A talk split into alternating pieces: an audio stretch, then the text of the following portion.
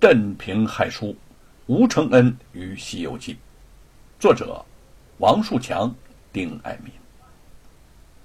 这个时候，围观人群中又挤进两个人来。贼二抬眼一愣：“嗯，原原来来人是吴承恩和沈坤。”沈坤对这两个恶人比之微恐不及，一见是他们，赶快又拉着吴承恩挤出了人群。身后贼儿仍在嘶声哭求乡亲们帮忙，但是人们面面相觑，始终无人出来。吴承恩忽然停住了脚步，沈坤不解地说：“走啊，你还等什么呢？”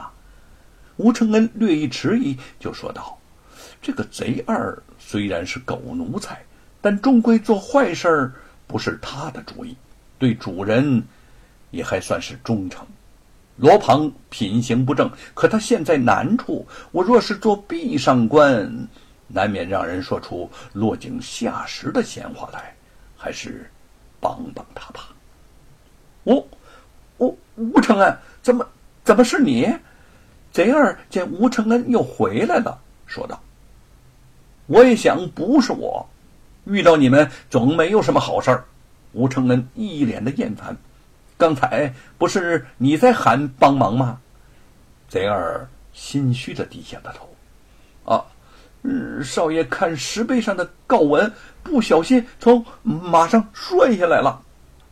他也看得懂告文，他是想砸了石碑吧？沈坤平日一向待人宽和，此时也忍不住出言讽刺。贼儿嗫嚅的说。嗯，那是少爷的主意，不是我，我，我，我没敢。我知道你没那个胆儿。吴承恩用脚轻轻的踢了踢罗鹏，啊，那边有个诊所，我们帮你抬他，快走吧。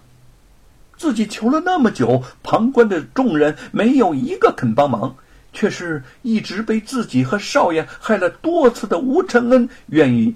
伸手相助，这让贼儿觉得世界颠倒，不知何以自处了。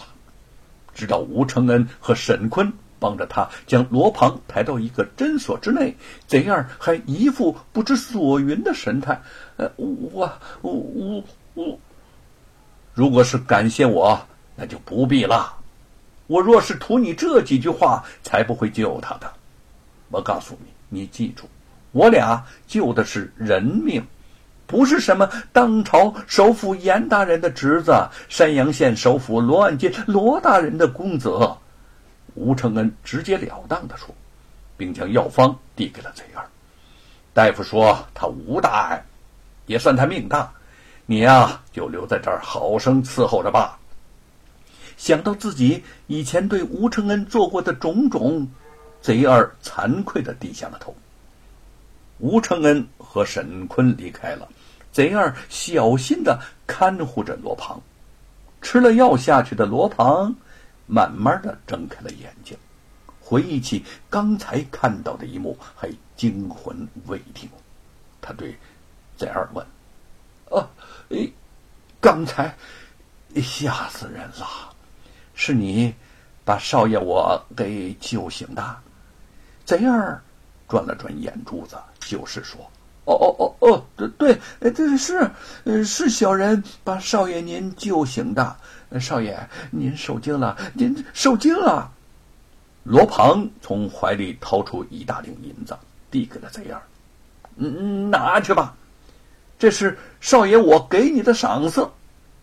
贼儿喜出望外的接过银子，小心的揣进怀里，又连忙说：“呃，谢谢少爷，谢谢少爷。”经过了这一番的波折，罗庞对乡饮大会的兴致也消失得一干二净。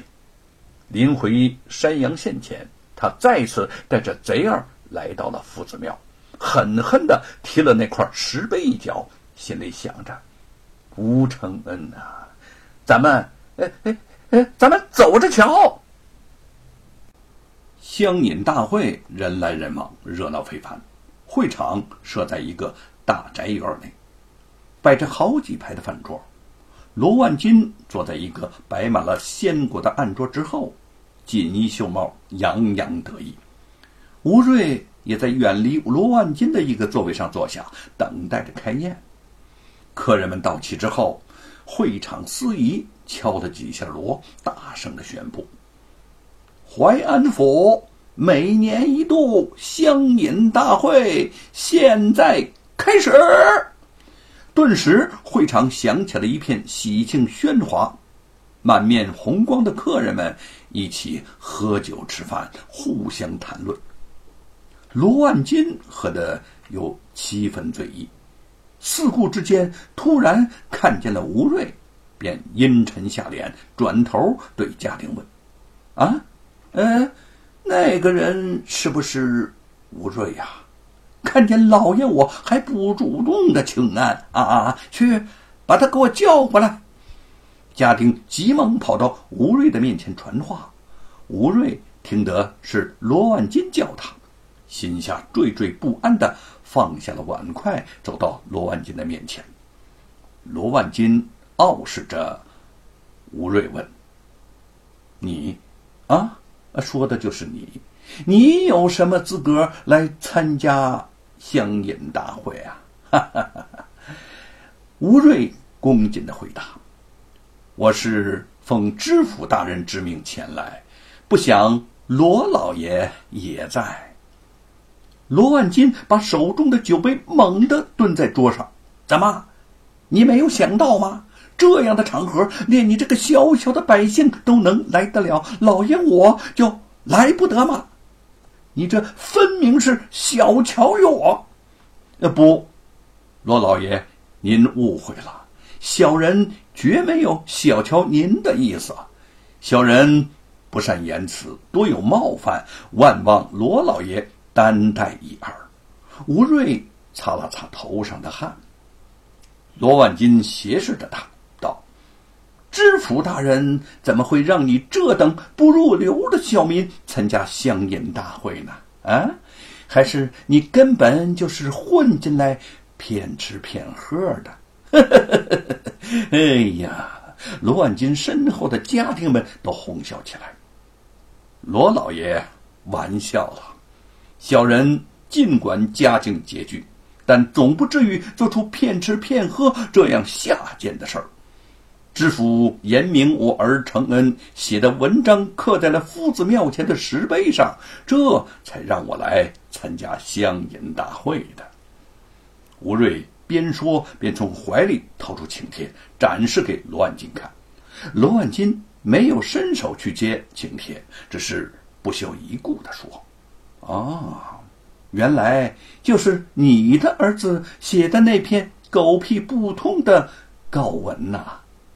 这也没什么了不起，只不过罗庞不稀罕做这种简单的事情罢了，否则也轮不上吴承恩。吴瑞挺了挺胸膛，犬子才疏学浅，但作为父亲，我仍然感到无限的荣光。为了自己，他可以忍气吞声；但是为了儿子，他却生出了和罗万金针锋相对的勇气。罗万金鄙视的看着他，不笑的说：“ 这样你就无限荣光了。那倘若是你的女儿几年前嫁给了我，你家祖坟还不得冒青烟儿啊！”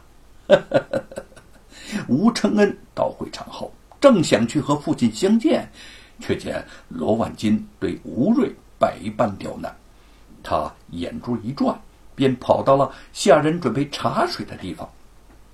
只听得一个下人小心的叮嘱道：“哎，别弄错了，这碗是给罗老爷特意准备的极品龙井，送错罗老爷的茶，要小心你的脑袋。”